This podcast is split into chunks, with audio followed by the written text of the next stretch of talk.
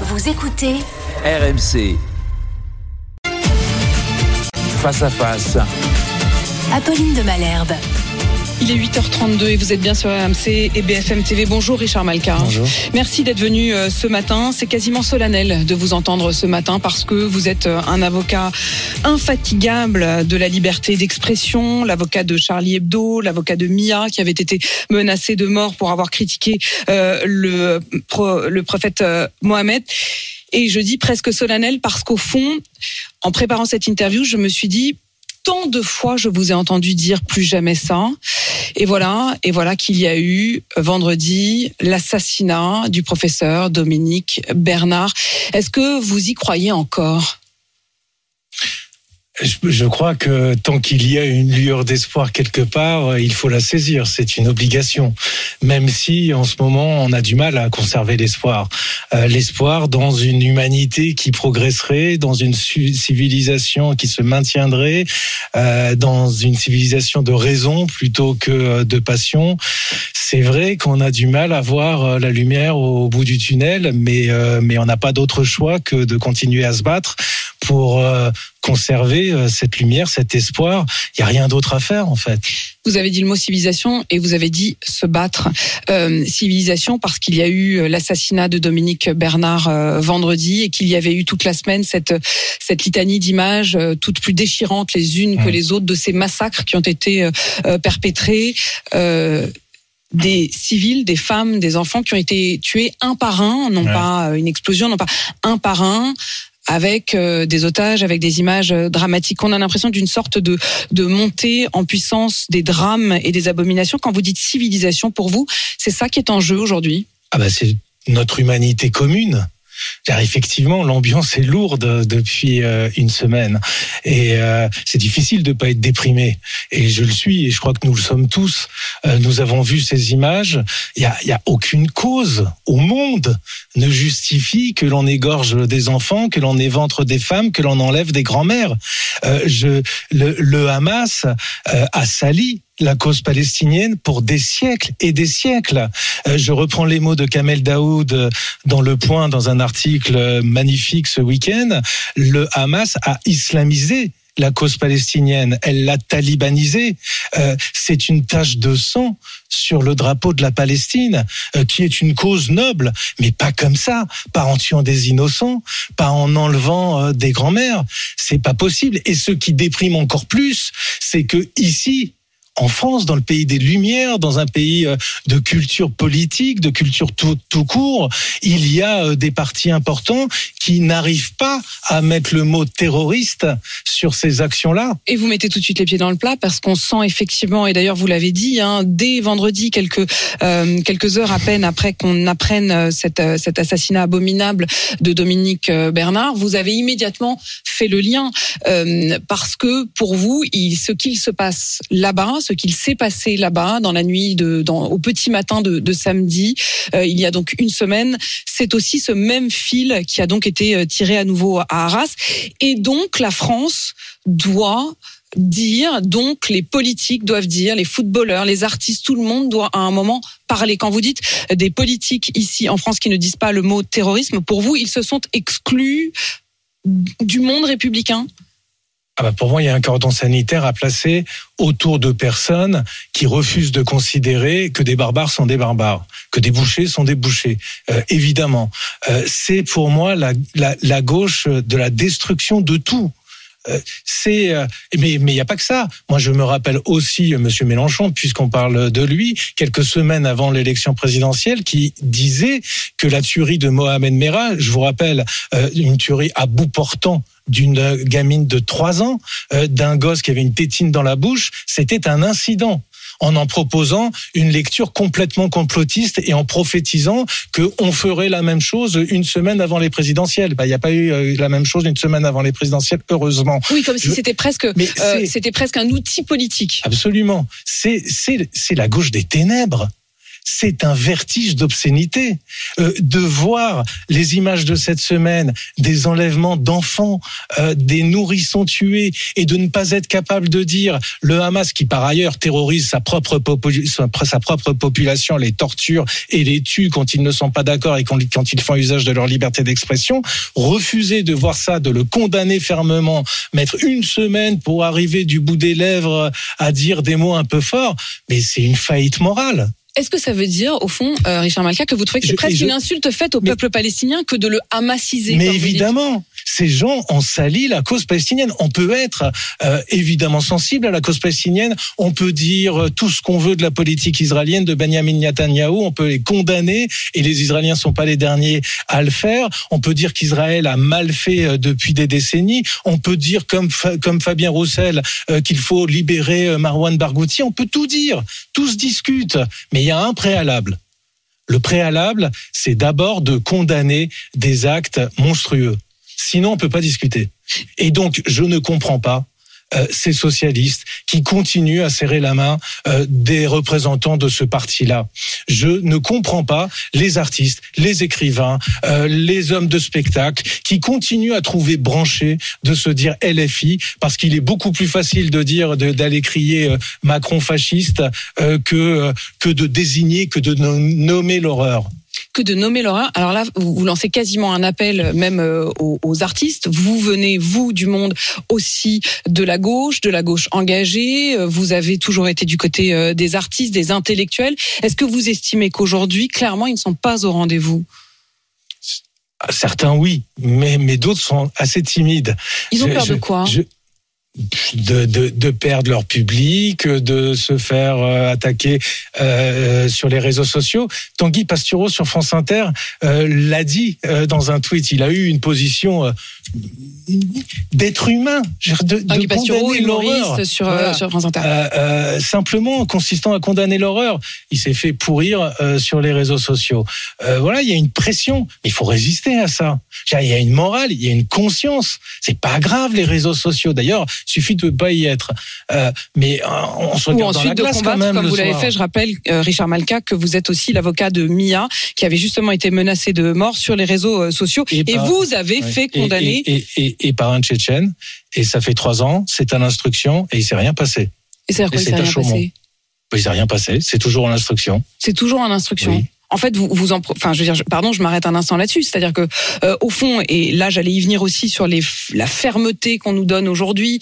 Euh, Emmanuel Macron lui-même dit avoir euh, demandé au préfet de faire une sorte de remise à jour de toutes les fiches S, de tous les radicalisés, savoir où ils en sont, euh, montrer l'urgence. Mais dans les faits, ce que vous nous racontez, c'est que, bah, que cette urgence, elle, est. Il y a quelqu'un, il y a un Tchétchène qui a fait des menaces de mort extrêmement graves et précises à Mila. Ben, il, a été convoqué, il a été entendu, et puis voilà. Il est où? Bah, C'est à Chaumont. Non, mais il est où ce, ce, ce, ce, ce Tchétchène Il est en France, il est à Chaumont, dans la région est... de Chaumont. Voilà, il est pas, il est pas, non. Non, mais moi je demande. Il est en liberté, quoi. Juste que, juste que la justice passe, qu'il y ait un jugement un jour et qu'il y ait une condamnation peut-être. Et que ça ne prenne pas tant euh, de temps. Euh, je, reviens aussi, on, va revenir hein, sur la réponse euh, pénale et sur la réponse vraiment du droit, parce que vous êtes inlassablement justement du côté de ceux qui défendent le droit et qui estiment que les outils du droit peuvent peuvent combattre tout ça. Mais vous disiez à l'instant la question des des intellectuels, des artistes qui avaient l'air pour l'instant bien silencieux. J'ai regardé attentivement tous ceux qui depuis une semaine condamnent vraiment fermement et pleinement les, comme acte barbare justement tout ce qui a été commis par le Hamas. Amir, juif, Enrico Macias, juif, Patrick Bruel, juif, Arthur, juif, Cyril Hanouna, juif, Johan Sfar, juif, Valérie Zenati, juif, Philippe Lelouch, Elie Chouaki, Michel Boujna, juif, il y a Sophia Aram, euh, qui euh, revendique d'être fille de musulmans et qui a euh, clairement et inlassablement cette semaine condamné. Au fond, est-ce qu'il y, a, pratiquement que les juifs aujourd'hui pour parler de ces massacres? Il y en a d'autres, il y a Tahar euh, il y, a, il y, a, il y en a. Allez-y, allez-y, parce que justement, moi j'ai regardé comment ça hier. Alors c'est ceux qui parlaient le plus fort, ceux-là, mais Oui. peut-être qu'il y en avait d'autres mais vous quand avez même. Il faut- raison, euh, vous avez raison. C'est un problème. Euh, C'est un problème qui concerne l'humanité tout entière. Euh, D'autant que quand ça, quand ça arrive aux Juifs, euh, quelques années plus tard, ça arrive aux autres. Si on reprend l'exemple de l'école, euh, ça fait 20 ans euh, que l'on sait, parce qu'il y a eu un rapport Aubin en 2004, que les Juifs ne peuvent plus aller à l'école publique en France, dans de nombreuses régions.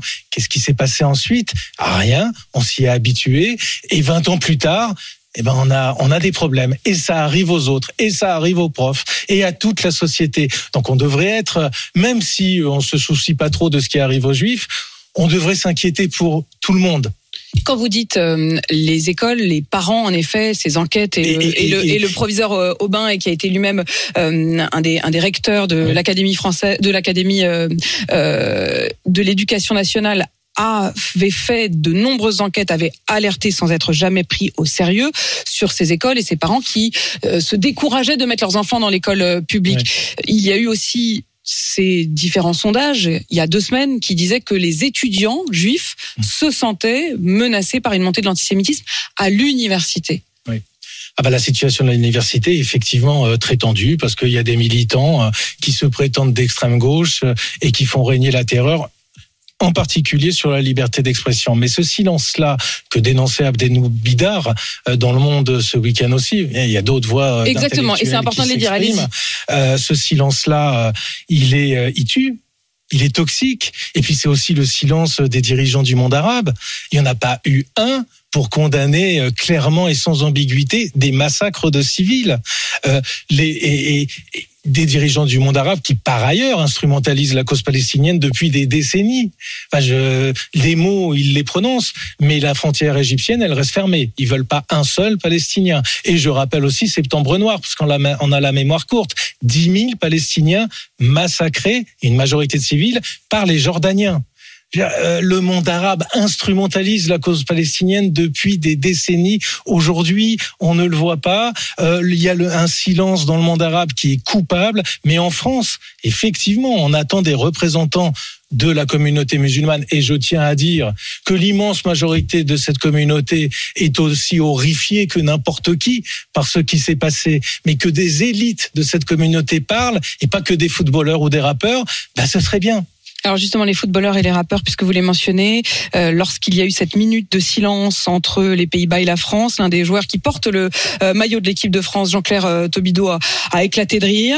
Euh, il y a eu ce message euh, de haine d'un prédicateur qui a été relayé par Youssef Attal, joueur de l'OGC Nice, qui depuis a dit qu'il l'avait pas vraiment réalisé, mais enfin le message qu'il a relayé, c'était qu'il demandait un jour noir sur les Juifs.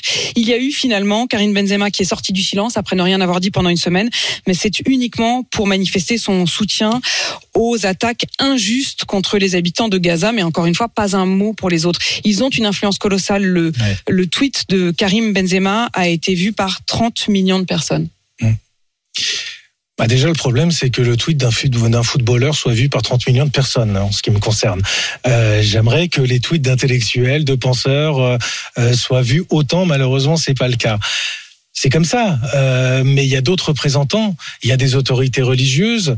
Euh, quand euh, il y a un acte raciste, toute la société euh, fait corps pour le condamner. Euh, mais sur, la forcément, question, euh, mais sur la question des, des jeunes, parce que euh, pendant ce temps-là, on a Emmanuel Macron qui fait des, des, des lettres ce matin à tous les professeurs, à tous les élèves pour dire que euh, l'instruction doit euh, triompher, que la soif d'apprendre, la soif de vivre libre. Mais les jeunes sont aussi beaucoup à l'écoute des figures. Et quand on voit par exemple ce Youssef Attal qui donc euh, relaie les messages de haine d'un prédicateur, le prédicateur en question, c'est Mahmoud Al-Hassana. Il a donc demandé à Dieu d'envoyer un jour noir sur les Juifs. Et ce même prédicateur avait été relayé par celui qui a euh, assassiné euh, dans une église euh, à Nice des euh, croyants euh, et des religieuses. Est-ce que, est-ce que au fond, il n'y a là, pas un problème là aussi de relais, de relais de ces messages? Encore une fois, on revient à la question aussi des, relais- des, des médias et des et des et des euh, et voilà et, et des réseaux sociaux. Et vous voyez le poids de la religion dans cette affaire. C'est il y a, il y, a, y a aussi la place de la religion dans la société euh, et euh, à l'école et effectivement sur les réseaux sociaux et évidemment les réseaux sociaux ne vont pas dans le sens d'une humanité, euh, euh, d'une plus grande humanité. Est-ce qu'il faut, est-ce Ce qu'il faut, langage primaire, est-ce qu'il faut violent. prendre des décisions euh, plus radicales sur l'accès aux, aux réseaux sociaux? Est-ce que c'est possible? Non, c'est pas c'est pas possible. Il y a il y a une modération. euh, euh, D'abord, c'est Twitter essentiellement hein, Mm. le, pro- le problème. Mais il y a une modération, une régulation euh, que l'on peut faire avancer, mais on va pas euh, priver d'accès euh, euh, les jeunes des réseaux sociaux. Ça me paraît assez compliqué. Donc on peut pas revenir en arrière. Donc il y a à moraliser ces réseaux ces réseaux sociaux. Euh, il y a beaucoup à faire, mais c'est qu'une petite partie du problème. Et si l'école déjà remplissait sa fonction, euh, ben peut-être que ce qui se passerait sur les réseaux sociaux serait moins euh, violent et moins et, Et quand et vous moins parlez- dénué d'esprit Et quand vous critique. parlez de, de religion, Richard Malka, je précise que vous avez publié euh, ce livre, Le droit d'emmerder Dieu. Richard Malka, vous dites si l'école remplissait sa fonction, ça veut dire qu'il y a une faille aujourd'hui. Ça veut dire que les Bah, euh, professeurs eux-mêmes parfois ont peur et Mais, et- non, mais et ça fait tourne- 30 ans, ça fait 30 ans que on a inventé cette doctrine géniale qui est euh, le pas de vague. Mais à un moment, le pas de vague, ça crée un raz-de-marée. Et on y est. Euh, moi, ce que je crains, c'est que, et ce qui me terrifie, c'est que le nom de Dominique Bernard, on va s'en rappeler beaucoup moins que celui de Samuel Paty. Parce qu'un meurtre de professeur, on s'en rappelle, c'est singulier, c'est une atteinte à, à la connaissance, à la transmission du savoir, au sacré que représente le professeur dans notre République. Deux assassinats, c'est déjà le début de la normalité. Donc on s'habitue, ça devient normal, et on perd en humanité, et on recule en humanité euh, à chaque fois. Euh, ce qui me terrifie, c'est qu'on s'habitue en fait à l'horreur et que à chaque fois les mots on a l'impression de les répéter. Euh, donc oui, euh, le, vous savez, moi je j'ai cette phrase de d'Ibn Khaldoun, ce grand savant musulman du XIVe siècle, euh, quand les hommes sont faibles, ils créent des temps difficiles. Nous avons été faibles et les temps sont difficiles. Alors il faut arrêter avec ce pas de vaguisme euh, et il faut euh, regarder les problèmes en face. Quand il y a des contestations de la liberté d'expression, il faut trois fois plus de cours sur la liberté d'expression et y compris le droit au blasphème. Et il faut arrêter avec cette histoire de respect obligatoire des religions. Et il faut se battre contre cette idéologie victimaire qui est un piège qui nous tue depuis des années sur la culpabilisation permanente. Et il faut faire des études euh, sur l'islamisme comme sur le décolonialisme éventuellement. Mais on n'en fait plus du tout sur l'islamisme. Et j'entendais hier Gilles Kepel dire que même lui, islamologue avec laquelle, avec lequel je peux avoir éventuellement des divergences, mais qui est un islamologue incontestable, n'a plus de cours, euh, qu'on lui a pour supprimé vous ses tout cours. lié. Mais Pour tout vous, ça, c'est Tout ça, c'est une difficulté à nommer, à dire, à parler de la place de la religion, du danger des religions. Richard Malka, euh, vous êtes euh, l'avocat de Charlie Hebdo et on se souvient qu'après euh, le massacre de Charlie Hebdo, la minute de silence avait parfois été moquée, troublée dans certains collèges, dans certains lycées de France. On en avait parlé, mais pas grand-chose n'était sorti. Aujourd'hui, le ministre de l'Éducation dit qu'il n'y aura aucune contestation tolérée pour la minute de silence qui aura lieu à 14 heures. Est-ce que vous y croyez cette fois-ci? Ben je, là aussi, je- j'essaie d'avoir de l'espoir et de le conserver. Maintenant, je suis pas naïf. Il faut, il faut éviter la haine et l'angélisme. Et l'angélisme parfois mène à la haine. Donc, il faut éviter les deux.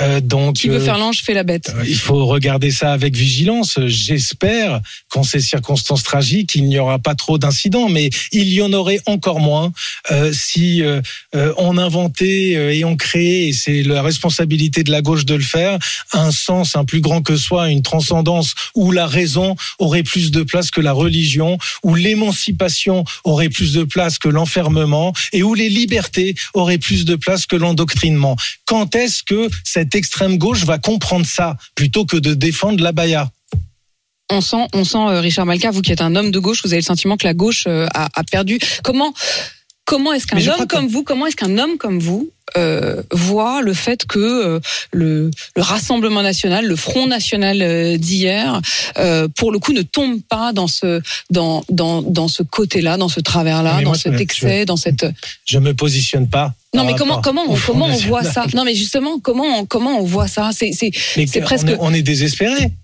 Mais tant que tant que les autres ne feront pas leur boulot, on peut pas le reprocher. euh, euh, moi, je m'en fous de ce que dit le Rassemblement national. Je regarde ce qui se passe dans mon camp. Je regarde cette gauche qui doit réinventer son logiciel, qui doit se reconstruire, qui doit reconstruire euh, un espoir. Et euh, malheureusement, je ne vois rien. On ne peut pas laisser le primat culturel à l'extrême gauche. C'est comme ça. Le problème, il est à gauche. C'est la gauche qui définit le primat culturel. C'est injuste, pas injuste, mais c'est comme ça. Sauf que là, comme il n'y a plus de gauche euh, de gouvernement euh, euh, modéré, de, une gauche de la nuance, de la complexité, on a un vrai problème. Richard Malkin, est-ce que notre droit, est-ce que le fait qu'il y ait des exceptions, des droits, des attentes, des recours a euh, ralenti ou freiné une certaine forme de fermeté nécessaire Est-ce qu'au fond la démocratie a les armes pour Ah faire face à euh, cette brutalité? Ce discours-là, et votre question est complètement légitime, mais là, il est, euh, euh,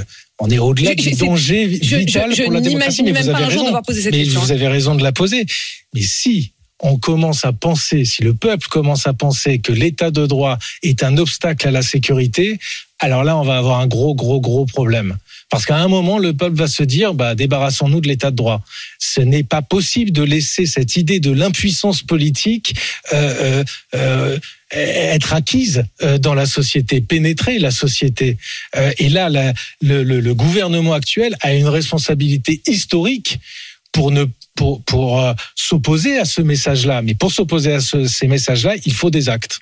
Richard Malka, avocat donc infatigable, je le constate encore ce matin, qui veut encore croire effectivement euh, à la lumière de Charlie Hebdo et je signale votre livre Le droit d'emmerder Dieu. Il est 8h53 sur RMC BFM TV.